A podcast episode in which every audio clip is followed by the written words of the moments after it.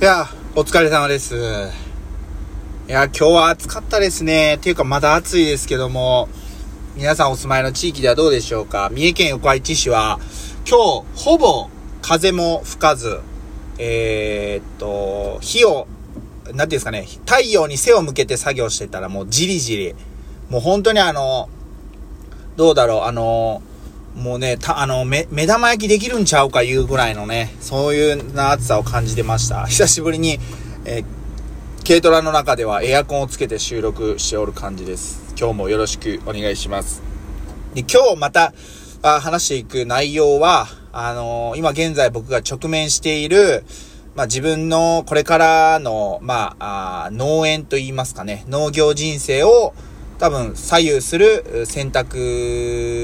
の最中なので、まあこの過程もね、あのーぜひまあ音声として残していければ、まあラジオトーク自体のね、サービスがなくならない、なくならない限りは、まあ聞けると思うんで、はい、ぜひ、えー皆さんと共有できればなという思いで話していきたいと思います。えっ、と、僕は今まで、まあ農業今年10年目、えーなんですけども、うんと、最初のまあ5年は、えいわゆる路地で、え外の畑でと言ったらいいのかな、あの、ナスを作っていて、で、まあ、その5年目、6年目にビニールハウスを建てました。で、そのビニールハウスでは、あナスですね、1月から7月まではナスを作って、8月はハウスの中の土を休ませて、8月以降は小松菜を作っておりました。10月と12月に収穫する小松菜を作っておりました。それでね、1年間こう、ローテーションというか、あの、回していたんですけども、まあ、昨今の本当に、あ暖房代ですよね。えー、重油代の高騰、えービニールや鉄資材の資材高騰なんかがあってですね。あのーまあ、あと、こう、これから、あまあ、何年、何十年と、僕自身農業を続けていくために、えー、ナスではなく、小松菜、葉物ですね。葉物野菜って言ったりするんですけど、小松菜を年間、まあ、5回なのか6回なのか、えー小松菜の収穫をして、収穫が終わったところにもう一度種をまいて、っていうのを1年間で、まあ、6回、7回、上手な人は8回ぐらいね、その作業を繰り返すんですけど、僕は多分、まあ、5回か6回ぐらいかな、というふうに思っています。で、まあ、なぜそういう決断をしたかというと、おーまあ、あのー今の僕の出荷先ですよね、えーの状況、おーナスを作るってなると、えー今、まあ、作業場から、あ1時間ぐらい片道かかる配送センターに、えーナスを持っていく必要があると。おまあ、もちろん、その、そこの配送センターに持っていく野菜っていうのは自分で野菜の値段が決めれるんで、まあ、その分ね、値段をこう、まあ、えーある程度こう、高くというか、あ設定はできるんですけども、やはり時間がかかるっていうことは、まあ、それだけ、えーまあ、拘束されるので、なるべく、うん今、作業している、この僕の地元のというかね、あのー自宅及びハウスの近辺で、収穫や、あまあ、出荷作業が済めば、まあ、効率いいかなというふうに思って、えーまあ、その、1時間かかる出荷先ではなく、うん地元でなるべくその収穫から出荷までを完結できる、っていうことを考えたときに、ナスではなく、小松菜、葉物野菜の方がいいかなというふうに判断しました。で、今、あの僕が、僕と妻と僕の両親の合計4人で、えまあ、作業をしているわけなんですけども、両親にとっても、まあ、あのありがたいことにね、僕の作業をこう手伝っていただけてるので、えーまあ、あと何年、えー手伝ってもらえれるかわからないんですけども、お葉物、小松菜であれば、野菜自体そんなに重たいものでもないですし、えーまあ、できる範囲で、え協力してもらえれるのかなというふうに思うんで、まあね、あの、うんと、一人で、えー最終的にはね、僕と妻でやっていくっていう形にはなるんですけど、父も母もやはりあの、体を動かすことが好きなので、まあ、あの、適度にね、えーまあ、運動も兼ねてというか、作業を手伝ってもらえたらいいかなというふうな、あの、思いで、えー、います。まあ、そんなことからね、えー、小松菜の方を、これから、まあ、来年からですね、えー、年間を通して作っていこうと思うんですけど、ほんで、えー、っと、まあ、主な出荷先としては JA の出荷あと、あと、いわゆる仲卸業者さんの方に出荷するっていうパターンがあります。あとは、ま、直売所に持っていくっていう。まあ、この大体3パターンなんですけども、えー、仲卸業者さんにも、その、こういう風にしますっていう旨をね、あの、伝えないといけないので、今日、そこの社長さんと、担当の方が来てくださって、いろいろ話をさせてもらったんですけど、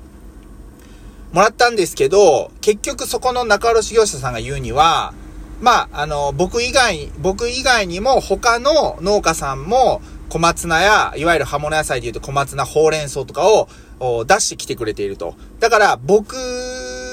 が作るからと言って、僕が作る量、全量を、まあ、引き取ることは、まあ、厳しいっていうのを遠巻きにですね、あの、言われました。なので、いわゆる、その、取り、引き取るんだけども、えー、上限を設けさせてもらうというようなね。例えば僕は400袋、小松菜1袋、おまあ、大体 200g 入ってるんですけど、それが400袋できましたと。400袋全部引き取ってもらいたいんだけど、えっ、ー、と、要は上限、例えば200袋までと決められたら200袋しか出せない。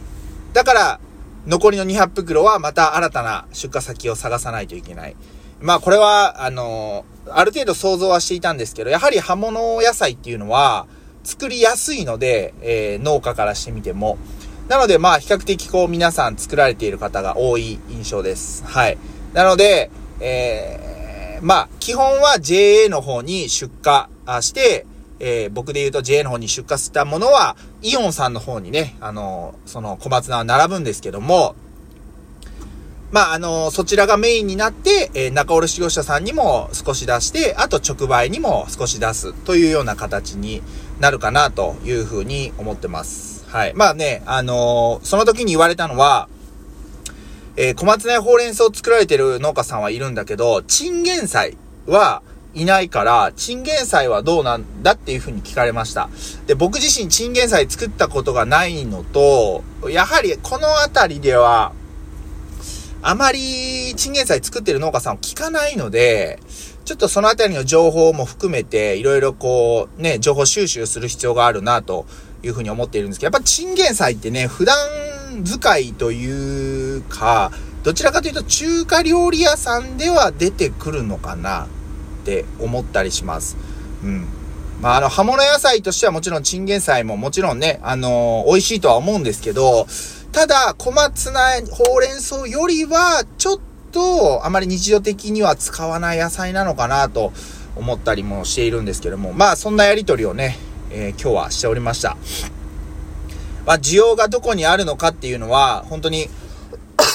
大事です。えー、独りよがりになってはいけないので、僕がこの野菜を作りたいって、こう、思って、まあ、それのね、えー、いわゆる、需要がどれぐらいあるのかっていうのももちろんですけど、ある程度こう考えないと、情報収集しないといけない、えー、と思いますし、まあ、かといって、なんかその、結局、どれが需要があるのかっていうところに意識が行き過ぎると、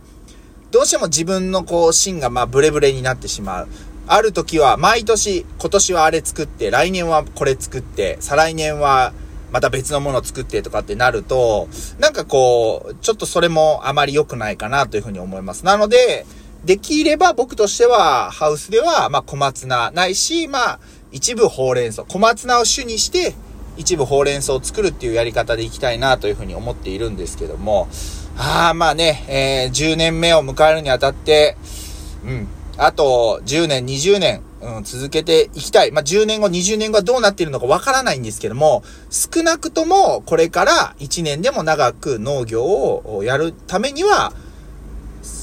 小松菜をね、えー、作っていこうかなというふうに思っているわけであります。もちろんね、あのー、まあ、何回も話しますけど、ナスをやめるつもりはありません。えー、ナスは、えー、ハウスではナスを作らないですけども、いわゆる路地で、え、の畑で、えー、まあ、今年も作りましたし、来年も、あの、作っていこうと思います。っていうか、作っていきますんで、えー、ね、あのー、また、ぜひ、えー、お近くの方はお買い求めいただけたらな、というふうに思います。まあ、こんなこと言いながらまたね、半年後とか、1年後とかはまた違うこと言ってるのかもしれないんですけども、あ、あのー、自分だけじゃなくって、自分だけではね、自分だけで農業やっているわけではないので、僕の妻だったり、まあ、父、母とかの意見も、いろいろこう聞いた上で、どういう形で、えー、作業していくのが、こう、一番いいのかっていうところをね、えー、考えて一つ、まずはそういう結論を出したというような形であります。まあ、あの、これからも、あのー、まあ、あなんて言うんですかね、えー、面白い、そして、えー、ワクワクするようなところに、